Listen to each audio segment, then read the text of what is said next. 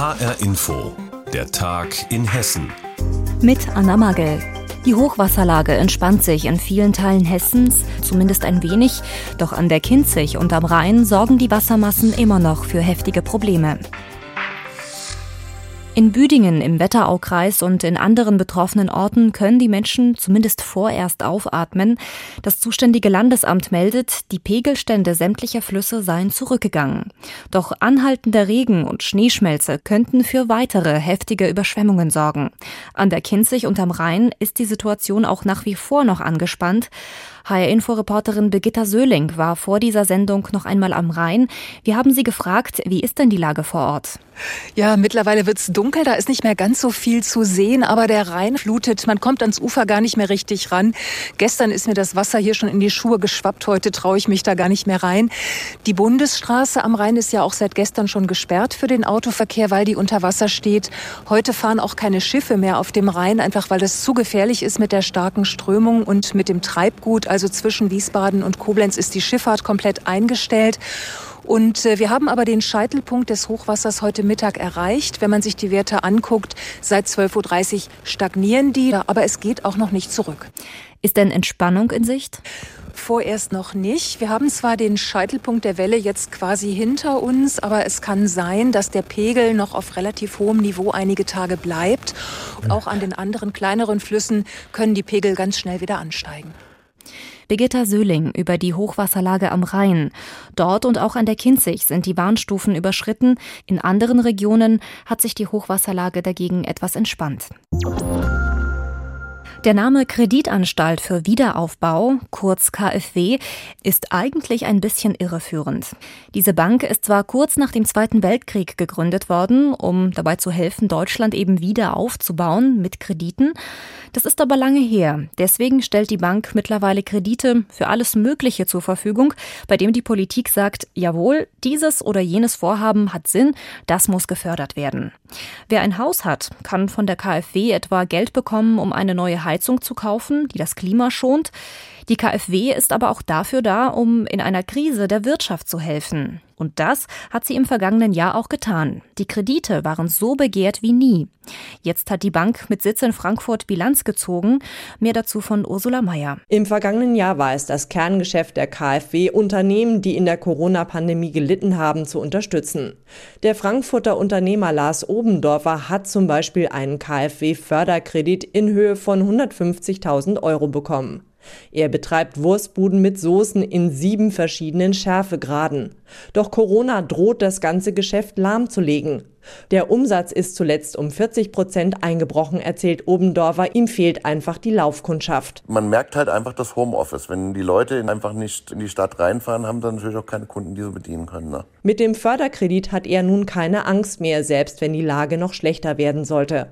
Beantragt hat er ihn über seine Hausbank. Auch das ging aus seiner Sicht problemlos. Also da muss ich sagen, dass ich sehr unterstützt worden bin von meiner Hausbank. Die haben mir da sehr unter die Arme gegriffen und das ging relativ schnell und unkompliziert. Und der klare Vorteil für die Bank, ein Großteil des Ausfallrisikos trägt in der Regel die KfW, also der Staat, mitunter sogar alles.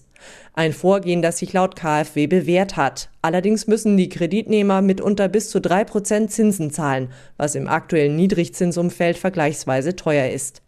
Insgesamt hat die Förderbank im vergangenen Jahr allein in Deutschland Corona-Hilfen in Höhe von über 46 Milliarden Euro gewährt und damit über eine Million Unternehmen, Startups, Studierende und Solo-Selbstständige unterstützt.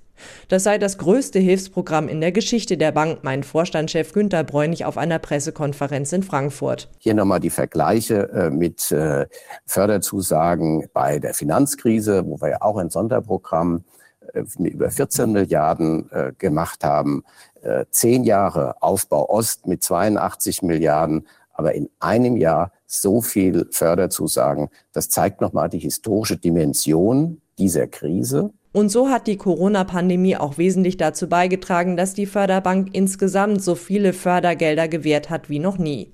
Alles in allem kam die Bank auf ein Volumen von rund 135 Milliarden Euro, 75 Prozent mehr als im Jahr davor. Auch das ein neuer Rekord. KfW-Chef Bräunig sagte, noch nie sei die Bank so sehr gefordert gewesen wie im abgelaufenen Corona-Krisenjahr. Wir haben bis zu 10.000 Anfragen oder Anrufe an einem Tag bearbeitet. Großes Interesse gab es längst nicht nur an den Corona-Hilfen, auch andere Förderprogramme waren nach Angaben der Bank stärker nachgefragt, etwa die Kredite und Zuschüsse zum energieeffizienten Bauen und Sanieren, genau wie Kredite für private Ladestationen für E-Autos. Auch wenn also das Fördergeschäft im vergangenen Jahr boomte, dürfte der Gewinn nicht ganz so gut ausfallen, deutet Bräunig an. Es ist substanziell weniger, als wir in 2019 erwirtschaften konnten, aufgrund natürlich einer erhöhten Risikovorsorge. Die KfW muss viel Geld zur Seite legen, um gewappnet zu sein, sollten Kredite ausfallen. Deshalb rechnet man mit einem Gewinn im niedrigen dreistelligen Millionenbereich, während es 2019 noch 1,4 Milliarden Euro waren.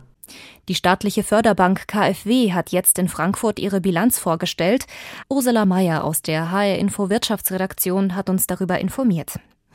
Tja, Unterstützung von der KfW brauchen besonders auch Restaurants oder Hotels zum Beispiel, denn sie mussten schließen wegen des Corona-Lockdowns und kämpfen jetzt ums Überleben.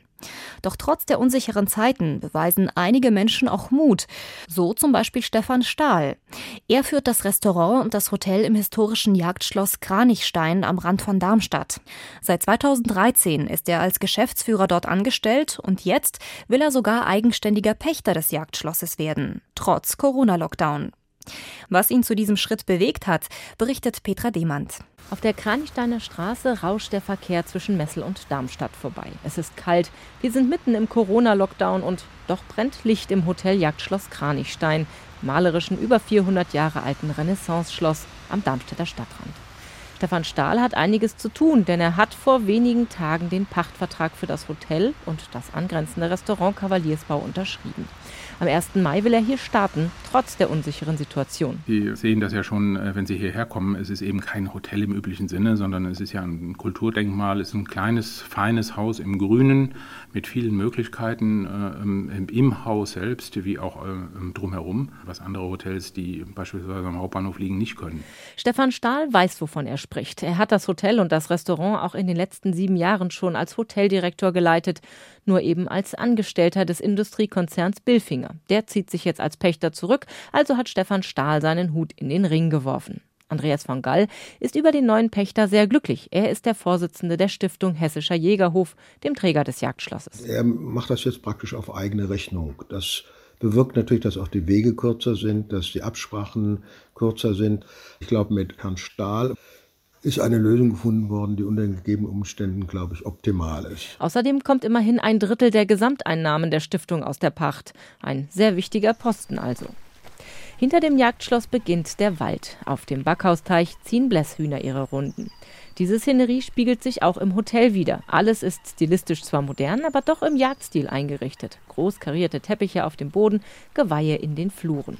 2013 ist alles komplett erneuert worden. Stefan Stahl war damals schon an Bord. Hier hängt tatsächlich ziemlich viel Herzblut drin, weil man eben im Grunde genommen jeden Stuhl und jeden, jeden Teppich und jede Lampe hier irgendwann mal auf seinem Schreibtisch gehabt hat und ähm, sehr viel eigene Handschrift sich wiederfindet. Dass die Gäste nicht ausbleiben werden, da ist sich Stefan Stahl sicher. Viele Hochzeitspaare haben ihre Feier von 2020 verschoben und scharren mit den Hufen. Und die Gastronomie hat eben einfach Tradition hier. Es gibt viele Gäste, die hier einkehren und sagen, ach, ich habe hier 1962 geheiratet und ich will noch mal gucken und wir hatten gerade goldene Hochzeit oder oder oder. Ne? Und diese Tradition lässt hoffen.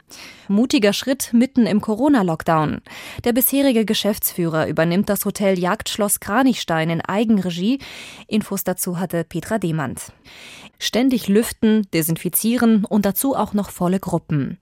Tagesmütter in Hessen haben es zurzeit nicht leicht. Sie betreuen in der Regel Kinder unter drei Jahren, meistens bei sich zu Hause und für Eltern ist das eine Alternative zur Kinderkrippe. Doch viele Tagesmütter sind jetzt in Zeiten der Pandemie überlastet. In der Region Gießen regt sich jetzt daher Protest. Dort haben sich Tagesmütter kritisch zu Wort gemeldet und einen Brief an Ministerpräsident Volker Bouffier geschrieben. Rebecca Diekmann mit den Einzelheiten. Im Hintergrund hört man Kleinkinder, ein elektronisches Spielzeug dudelt in Dauerschleife. Vier Kinder sind heute bei Stefanie Neumann zu Hause, fast so viele wie immer. Neumann ist Sprecherin der Interessengemeinschaft der Tagespflegepersonen aus und um Gießen. Sie kritisiert, dass sie und ihre Kolleginnen sich derzeit nicht genug vor dem Coronavirus geschützt fühlen. Wir haben großen Andrang hier. Es ist nicht, wie der Herr Bouffier sagte, nur ein Drittel an Kindern wird betreut, sondern viele meiner Kolleginnen und ich betreuen teilweise bis zu fünf Kindern, also alle Kinder. Und U3-Kinder kann man nicht mit einem Abstand von 1,50 Meter betreuen. Dann kommt dazu, dass viele von uns ja auch in den Wohnungen betreuen. Das heißt, wir haben in den Wohnungen im Worst Case die Tageskinder, fünf. Dann haben wir vielleicht, wenn wir Pech haben, noch zwei Homeschooling-Kinder, die wir auch noch betreuen müssen, weil es ja unsere Kinder sind. Und wenn wir noch mehr, mehr Pech haben, haben wir den Mann im Homeoffice zu Hause sitzen. Die Tagesmutter meint, dass den Kitas momentan mehr mit Schutzmaßnahmen geholfen wird als ihnen. Zum Beispiel, was die zusätzlichen Kosten angeht. Wir hören immer nur, wir müssen einen Hygieneplan machen, wir müssen hier desinfizieren, wir müssen dort machen, wir müssen lüften, wir müssen mehr heizen. Wir müssen, ja, wir hätten gern auch Schutzmasken, vielleicht auch mal ein bisschen Desinfektionsmittel, dass man uns das stellt. Das kaufen wir alles zurzeit selbst. Wir lüften alle 20 bis 40 Minuten. Das heißt, wir heizen mehr. Wir haben noch mehr Energiekosten durch viel Waschen.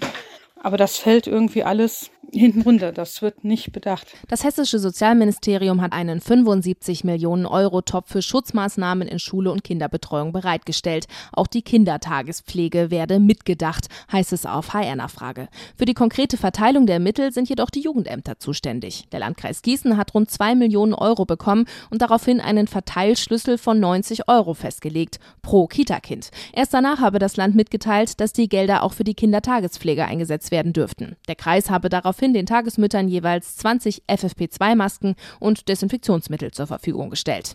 Vor dem Hintergrund, dass der zu bewältigende Aufwand in den Kitas ungleich höher ist als in den kleinen familiennahen Settings der Kindertagespflege, ist die von den Dezernentinnen getroffene Verteilentscheidung auch aus fachlicher Sicht der Fachberatung Kindertagesbetreuung gerechtfertigt. Angesichts der engen Betreuungssituation zu Hause sieht Tagesmutter Stefanie Neumann das ganz anders. Und sie kritisiert, dass die Verteilung der Mittel nun regional offenbar recht unterschiedlich läuft. Während die Tagesmütter im Landkreis Gießen bereits Masken bekommen hätten, würden die in der Stadt Gießen noch darauf warten. In ihrem Brief an die Landesregierung plädieren die Tagesmütter außerdem dafür, dass sie bei der Vergabe von Impfterminen früher drankommen und dass das Land klarere Zugangsbeschränkungen für die Betreuung macht, etwa dass wieder nur die Kinder von Berufstätigen gebracht werden dürfen. Alle von uns, wir halten uns zurück, wir treffen unsere Freunde, Bekannten nicht mehr, weil wir einfach sagen, wir müssen uns zurückhalten werden dann aber von Seiten der Regierung so da im Regen stehen gelassen, dass die Eltern uns die Kinder bringen können, wann sie wollen.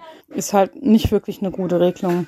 Tagesmütter aus der Region Gießen fordern von der Landesregierung mehr Geld und Entlastung im Corona-Stress. Rebecca Diekmann hat uns darüber informiert. Und das war die Sendung Der Tag in Hessen mit Anna Magel. Die Sendung gibt es auch als Podcast auf hrinforadio.de.